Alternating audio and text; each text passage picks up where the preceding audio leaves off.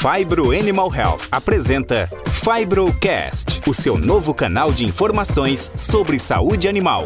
Olá, eu sou a Giovana Colassic e este é o Fibrocast. Continuamos com o nosso bate-papo sobre micotoxinas com Eduardo Micote da Glória, que é engenheiro agrônomo formado pela USP e doutor em tecnologia de alimentos pela Unicamp a Vanessa Carvalho, que é gerente técnica de bovinos fibro, zootecnista formada pela Universidade Federal de Lavras e doutora em nutrição de ruminantes pelo Nesp. E também o Daniel Antoniol, gerente técnico de nutrição de monogástricos da Fibro, também zootecnista formado pela Universidade Federal Rural do Rio de Janeiro e doutor em nutrição animal pela Universidade Federal do Rio Grande do Sul. Porém, o nosso foco agora são as micotoxinas em ruminantes, um problema superestimado, mas bastante atual. É correto afirmar que as micotoxinas podem ser encontradas nos principais alimentos utilizados na nutrição de ruminantes?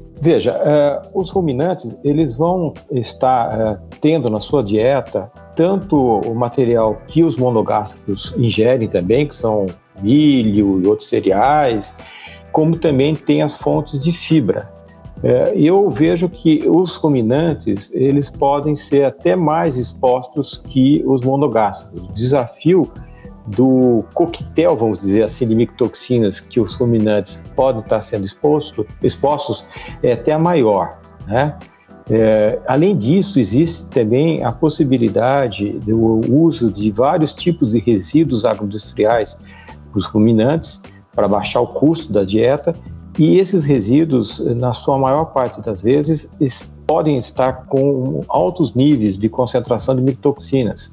Alguns desses resíduos, é, na sua origem, como eles são produzidos, é, eles vão concentrar as, as, as, concentrações de micotoxinas que eram originalmente encontradas na matéria-prima. Então, por exemplo, os resíduos da fabricação do etanol de milho, eles podem concentrar em três vezes a concentração da micotoxina fumonizina que era encontrada originalmente no milho que foi utilizado para fazer esse o etanol, né, como matéria-prima para o etanol. Então, é, esses resíduos que são usados, utilizados hoje em dia também na alimentação de ruminantes, podem se constituir fontes muito importantes do ponto de vista de eh, micotoxinas quais micotoxinas sofrem ação ruminal? Devemos nos preocupar com micotoxinas em ruminantes?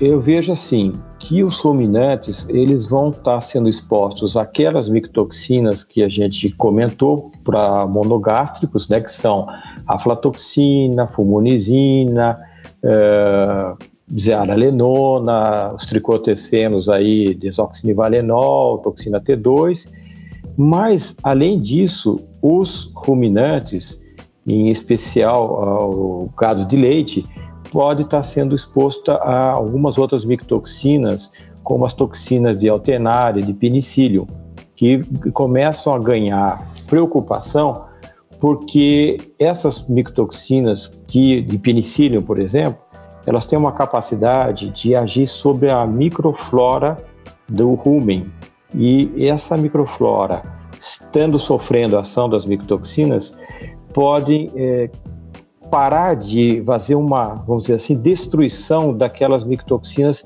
para a qual o rumen é, poderia ter essa ação. Então você pode passar a ter essas micotoxinas que, num primeiro momento, você poderia considerar que seriam, é, vamos dizer assim, de baixo risco para os ruminantes, a, a, elas podem começar a ser preocupantes, porque o rumen não está é, trabalhando direito, ela, eles não, a microflora do ruminal não está destruindo a, as micotoxinas que eles teriam condição de destruir normalmente, porque outras micotoxinas estão inibindo essa microflora, tá? Aqui é importante também falar o seguinte, a fumulizina, que é uma micotoxina que ocorre quase em 100% do nosso milho, ela não é destruída pelo rumen, seja ele esteja esse rumen com a microflora intacta, trabalhando direito, ou se tiver sob a ação de outras micotoxinas. Normalmente a fumonizina não é, é destruída pela ação ruminal. Vanessa, quais micotoxinas podem ser encontradas no leite? E qual o risco para a saúde humana? Bom, é, além do prejuízo em consumo, reprodução, menor produção de leite dos animais, realmente a passagem de micotoxinas para o leite é possível sim, sendo aí uma preocupação para a saúde humana.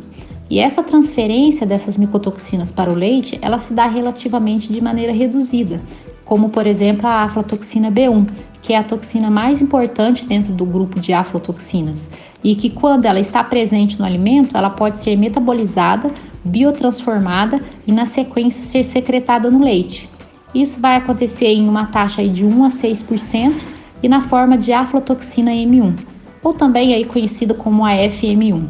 E esse processo também é válido para outras micotoxinas, como DOM, ISEA, entre outras, mas na maioria delas, essa passagem ela pode ocorrer ainda até numa taxa menor. E quando nós falamos né, em relação à saúde humana, essa preocupação é válida, principalmente porque existem algumas faixas da população, como a de crianças, por exemplo, o, o, leite de vaca constitui uma fonte de alimento ainda muito representativa na dieta. E assim, né, mesmo que em níveis reduzidos, este composto, ele, esse composto ele pode vir sim a ser preocupante. No Brasil, existe somente limite de máximo tolerado para a presença de aflatoxina M1, é, por ser um composto associado aí à incidência de câncer hepático, que é considerado um dos cânceres mais letais que nós temos. E quando a gente fala em valores limites no Brasil, o valor máximo de aflatoxina M1 é, que é permitido segue definições do Mercosul, onde estabelece 0,5 ppb em leite fluido e 5 ppb para leite em pó. Já quando a gente fala em relação à União Europeia, esse limite ele é mais rigoroso, é 10 vezes menor para o leite fluido. Eu acho válido ainda ressaltar aqui que quando eu falo no início que ocorre uma baixa, relativamente baixa transferência dessas micotoxinas para o leite, nós temos que ter em mente que para essa baixa transferência foi considerado um rumen adequado, uma situação, é, um ambiente ruminal adequado. Mas em situações que nós temos baixo pH, em situações de acidose ruminal, em situações em que nós temos é, mortes de microbiota ruminal, provavelmente essa transferência, existem alguns dados que mostram que essa transferência ela pode ser aumentada. Então aí também sendo um risco para animais que podem estar em desafios nutricionais, desafios ruminais maiores. Quais são os desafios para os bovinos de corte alimentados com dietas contaminadas por micotoxinas? Bem, Giovana, a procura constante por subprodutos da agroindústria é, que podem apresentar um menor custo para compor a dieta desses animais, e isso principalmente quando falamos de bovino de corte, representa sim um desafio adicional para essa categoria animal, uma vez né, que desta maneira a gente aumenta o risco de contato com diferentes micotoxinas, né, diferentes tipos de micotoxinas. E muito desses resíduos, subprodutos ou coprodutos agroindustriais, eles podem apresentar altas concentrações de micotoxinas. Aqui alguns exemplos como os oriundos da produção de álcool de milho, o DDG e o WDG, que podem ter concentrações altas de fumonenzina. Um outro exemplo são resíduos de pré-limpeza de cereais, que podem aí, apresentar concentrações de ZEA. E um outro exemplo ainda são as tortas e os farelos de amendoim, que podem ter concentrações aí significativas de afla. E além disso, é, um outro problema é o manuseio e a armazenagem desses resíduos, que dependendo da maneira que é feito, pode permitir então o aumento, né, a proliferação desses fungos e com isso a produção de micotoxinas. Em relação a dados científicos é, dos efeitos das micotoxinas é, na produção animal, em animais de produção, a maioria dos estudos que temos avaliou os efeitos em animais monogástricos, uma vez que realmente esses animais eles são mais susceptíveis aos efeitos tóxicos das micotoxinas, né, quando nós comparamos aí em relação a ruminantes. Mas alguns dados da literatura já mostraram que a presença de micotoxinas na dieta de ruminantes pode causar distúrbios sim, como distúrbios reprodutivos, imunológicos e também de desempenho para esses animais. Dentre os exemplos que, de distúrbios que a micotoxina pode causar, Posso citar alguns aqui, como por exemplo, animais que tiveram exposição crônica às aflatoxinas, tiveram redução do apetite e também levaram uma menor eficiência alimentar, além de também ter sido relatado morte de bezerros por aflotoxicose. Um outro relato na literatura é que a fumonenzina, quando foi ingerida em grandes quantidades, afetou diferentes órgãos, mas principalmente fígado e rim, sendo esses os órgãos aí provavelmente mais afetados por essa micotoxina. Um outro exemplo é a presença de zearalenona, que pode causar problemas reprodutivos e estrogênicos nos animais que normalmente esses problemas é, são como menor taxa de prenhez, aborto, aumento da perda de prenhez, entre outros problemas relacionados à reprodução.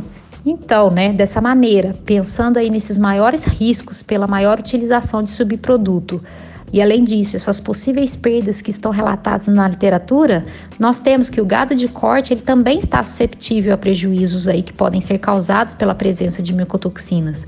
Então, dessa maneira, a utilização de estratégias para prevenção, elas devem ser adotadas. Assim a gente consegue garantir esse melhor desempenho desses animais e que realmente esses animais consigam expressar todo o potencial genético que eles têm capacidade quais as prevenções de riscos relacionados com micotoxinas em ruminantes?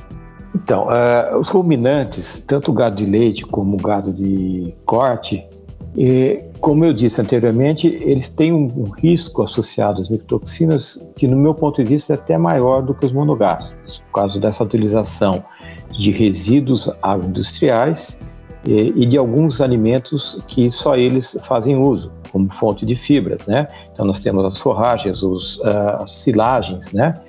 E, então a preocupação o, seria você ter um manuseio mais preocupante em cima da silagem. Então na hora de você vaziar a silagem, tomar os seus cuidados para que essa silagem seja bem feita, para diminuir a possibilidade de desenvolvimento fúngico na silagem, de, de fungos que iriam produzir micotoxinas, é, e também no manuseio e na utilização desses resíduos agroindustriais, que vocês é, sabem que são materiais que podem ter um risco de ter a presença de micotoxinas maior, então analisar eventualmente esses resíduos, ter um histórico de que micotoxinas estão presentes.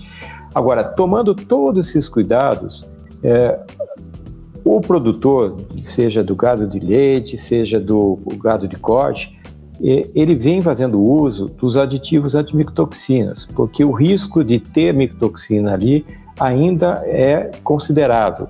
Então, esses aditivos antimicotoxinas iriam entrar para tentar diminuir esse risco associado às micotoxinas. Então, nós temos a preocupação, você vai precaver para que tentar diminuir a entrada de micotoxina na dieta do gado de leite e de corte, e mesmo assim faz-se uso de aditivos antimicotoxinas para minimizar os efeitos de algumas micotoxinas que possam ainda estar presentes. Vanessa, pensando nas soluções Fibro para o controle de micotoxinas, o que temos disponíveis para atender o mercado de ruminantes?